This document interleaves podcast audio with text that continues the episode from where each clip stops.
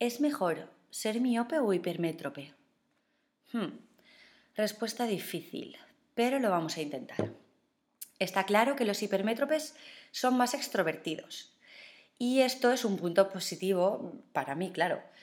Son personas de culo inquieto que les cuesta estar sentados por mucho tiempo realizando una tarea de cerca y tienden a la dispersión con más facilidad. Pero los miopes son grandes lectores o estudiosos. Tienen la capacidad de concentrarse fácilmente. Se mantienen enfocados en una tarea de cerca sin que nada ni nadie los desconcentre. Son más exigentes y perfeccionistas y adoran los pequeños detalles. Nuestra manera de mirar define nuestro comportamiento y cómo nos relacionamos con el mundo. Sin duda siempre hay excepciones, pero en general son tan distintas las miradas hipermétropes de las miopes que es lógico pensar que hay unos rasgos característicos comunes en cada grupo. Por supuesto que en consulta estos rasgos se notan, se ven, se sienten. La experiencia es un grado.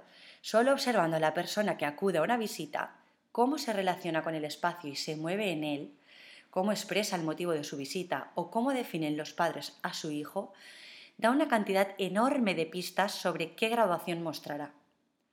Y no es por presumir, pero mi margen de error es realmente bajito. Yo solo vengo a hacerme una revisión que ya hace tiempo que no, que no, me, hago, que no me hago una, pero veo bien, ¿eh? no tengo ningún problema. Este es un hipermétrope. Paula, vengo a que me revises la vista porque no veo nada. Claramente miope. El hipermétrope siempre está contento con su visión, da igual que tenga una dioptría, que tenga cuatro. Él siempre dirá que ve estupendamente. Hasta que llegue el momento de la presbicia, que no le quedarán más cocos que ponerse la gafa de cerca, aunque al principio siempre se las dejará olvidadas en cualquier sitio y se las pondrá solo cuando se acuerde. En cambio, el miope... Ay, el miope. Armémonos de paciencia porque nunca va a estar lo suficientemente satisfecho con su visión aunque consiga leer la línea de letras correspondientes al 120% de agudeza visual, siempre dirá que no las ve bien, que solo las está intuyendo, que las está diciendo al azar. Los miopes pueden pasar fácilmente de no ver nada a leer todas las letras con solo un cuarto de dioptría más. Misterio misterioso sin duda. La detección de la miopía es muy sencilla, pero detectar la hipermetropía resulta de gran importancia para evitar fatiga visual y problemas de concentración. Vamos a sacar un poquito más de punta. Cuando nacemos, generalmente todos somos hipermétropes debido a la inmadurez de nuestros globos oculares. Esta leve hipermetropía tiene la oportunidad de corregirse a medida que vamos creciendo, pero en algunos casos persiste y se tiene que compensar mediante el uso de gafas o lentes de contacto. En base a lo anterior, la miopía sería una forma adquirida de mirar y este cambio también conlleva una serie de consecuencias, entre comillas, en la personalidad que se va forjando. Algunos psicoanalistas han observado que los miopes desvinculan sus sentimientos y conexiones con lo que sucede fuera.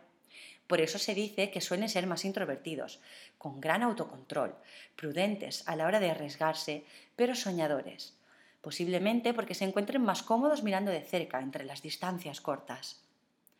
Los miopes tienden a refugiarse más a menudo en actividades como la lectura o se sienten más a gusto en ambientes cerrados como una habitación o una oficina.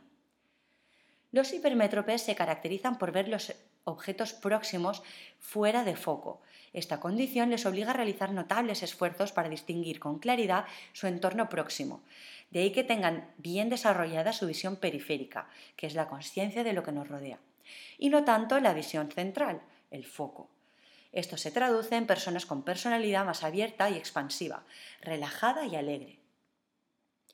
Los hipermétropes tienen patrones de pensamiento más flexibles, porque a diferencia de los miopes no tienden a la visión túnel.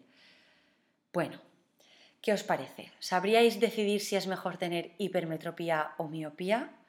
Espero que con esta información mm, podáis decidir más fácilmente. Y en el caso de que no seáis de los afortunados y no hayáis podido elegir, sino que directamente os ha tocado pertenecer a uno de los dos grupos, aquí van dos reflexiones que el señor Kaplan hizo ya en el año 1995. Miopes, proyectense hacia el futuro sin miedo. Hipermétropes, enfóquese en el aquí y el ahora. Te mando un abrazo y te doy las gracias por haberme escuchado.